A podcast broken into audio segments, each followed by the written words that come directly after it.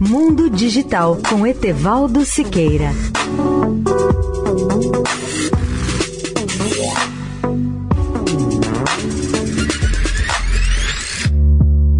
Olá, ouvintes da Eldorado.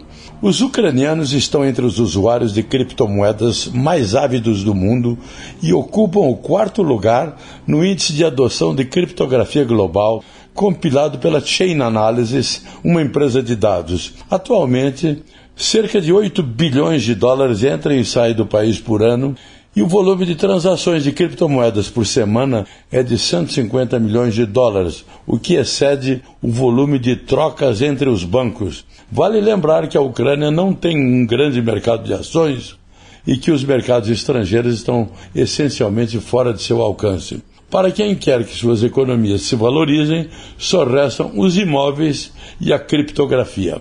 O problema é que as criptomoedas costumam ser espetacularmente voláteis o Bitcoin perdeu metade de seu valor entre abril e julho deste ano, embora tenha recuperado suas perdas e batido recordes em outubro. A Ucrânia tem sofrido muitos escândalos financeiros e, por isso, não tem grande afluxo de executivos de grandes bancos de investimentos internacionais com ou sem incentivos. Mas com a criptografia as coisas parecem melhorar, segundo preveem os especialistas. Leia o artigo no portal mundodigital.net.br. Etevaldo Siqueira, especial para a Rádio Eldorado. Mundo Digital com Etevaldo Siqueira.